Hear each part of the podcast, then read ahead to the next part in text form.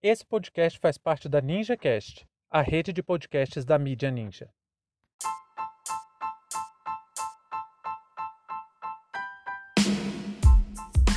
Arthur Lira quer semipresidencialismo no Brasil. Sejam bem-vindos e bem-vindas ao seu plantão informativo com análise e opiniões a partir de uma perspectiva histórica. Eu sou Arnaldo de Castro, em conjunto com Brenda Salzman, e hoje é dia 21 de julho de 2021.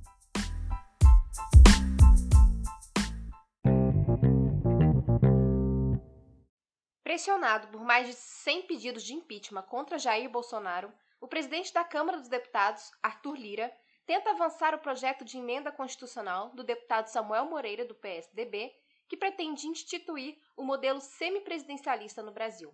A proposta busca diminuir os poderes do presidente da República, dividindo as funções do governo com o primeiro-ministro, que na prática será o responsável pela organização político-administrativa do país. Ao presidente da República caberá o comando das Forças Armadas, a representação internacional, a indicação do primeiro-ministro e a possibilidade de convocação de novas eleições parlamentares. Olha, para se falar em mudança tão radical no funcionamento das nossas instituições, em primeiro lugar a gente tem que lembrar que não existe sistema político perfeito. Não existe sistema eleitoral perfeito. Não existe um que seja infalível. Dizer que o parlamentarismo vai funcionar aqui porque funciona na Europa é de uma ingenuidade sem tamanho. O que está mais que evidente é que nosso sistema político tem um problema que parece insolúvel. Mas que problema é esse? Se o presidente da República não forma a maioria no Congresso Nacional, a governabilidade tende a zero. Aí vem o famoso presidencialismo de coalizão, ou seja, o presidente, que é quem tem o poder da caneta, precisa negociar com o Congresso Nacional constantemente para conseguir emplacar seu projeto de governo. Essa situação gera desconfiança e indignação do povo contra as instituições porque, em geral, as negociações que estamos falando não são nada democráticas, não são transparentes e muitas vezes escondem interesses particulares quando não são recheadas de corrupção. Não por acaso, um dos protagonistas da política brasileira é o famoso Centrão. Esse Centrão é um conjunto ali de cerca de um terço dos deputados e senadores que não têm bem uma orientação política definida, não são guiados por suas ideologias ou por diretrizes dos partidos. São votos isolados que alugam seu apoio a quem pagar mais. Um dos famosos exemplos desse aluguel são as emendas parlamentares, que é um recurso que todo parlamentar tem direito, mas ela tem que ser executada pelo presidente da República. Então, tanto o valor dessa emenda quanto o tempo que vai ser liberada depende do presidente da República. Aí qual o grande problema que nosso sistema vive? Nós temos um Congresso Nacional que não cumpre seu papel constitucional. E qual é o pior de tudo? Não existe mecanismo de controle da atividade dos representantes eleitos.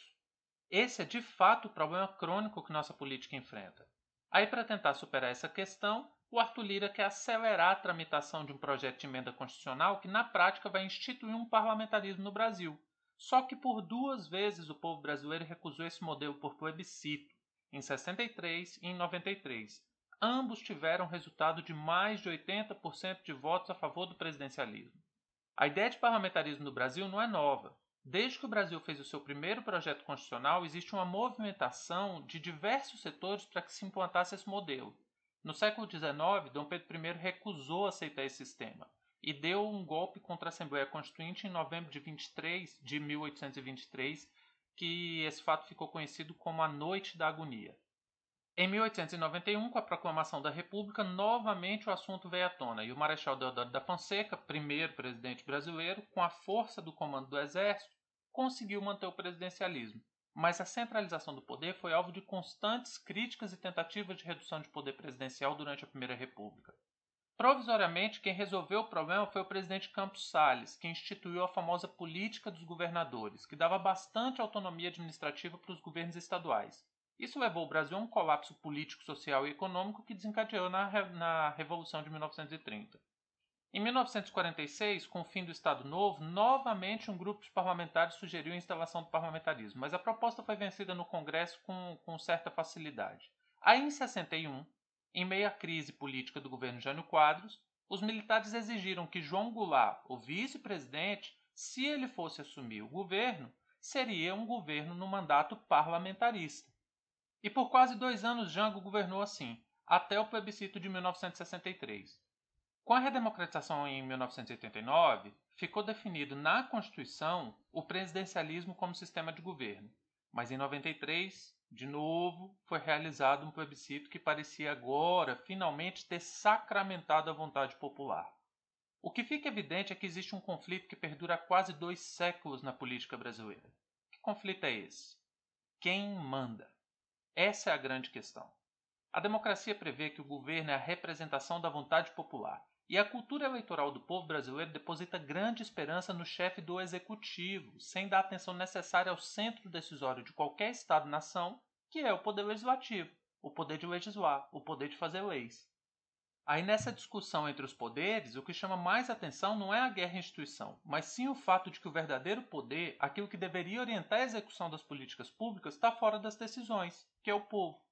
Existe uma briga de facão no escuro para saber quem vai mandar no Brasil, a presidência da República ou o Congresso Nacional. E por incrível que pareça, hoje nenhuma das duas instituições está minimamente atenta ao fato de que quem deveria exercer esse poder de fato é o povo. E para o Congresso Nacional, depois de Jair Bolsonaro, ficou muito evidente que a caneta BIC não pode ter tanto poder. Ao mesmo tempo, esvaziar os poderes presidenciais retira do povo uma participação mais direta na política nacional. Vamos eleger um presidente para indicar um primeiro-ministro que pode ser ou não aceito pelo Congresso Nacional. Isso é solução? Na política não existe solução fácil ou mágica.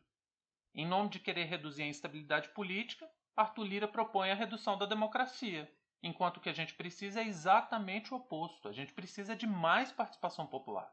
Existem outros mecanismos de controle que poderiam ser acionados ou criados para controlar as ações tanto do presidente quanto dos e das parlamentares. Poderia ser o fortalecimento dos partidos, é, ação pública para pedir o fim de mandato ou de parlamentares ou até do presidente, plebiscito e por aí vai. O que importa não é bem o modelo que a gente vai implantar, e sim que o povo tenha controle sobre as instituições e não alguns políticos que alugam seu apoio para quem puder pagar mais. O governo tem que temer seu povo e não o contrário. Fim de papo.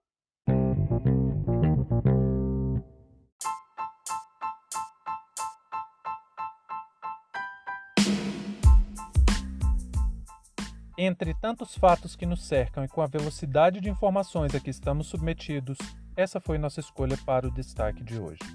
Se você quiser participar do nosso financiamento coletivo, acesse catarse.me/história. Muito obrigado a você por prestigiar nosso trabalho e até a próxima.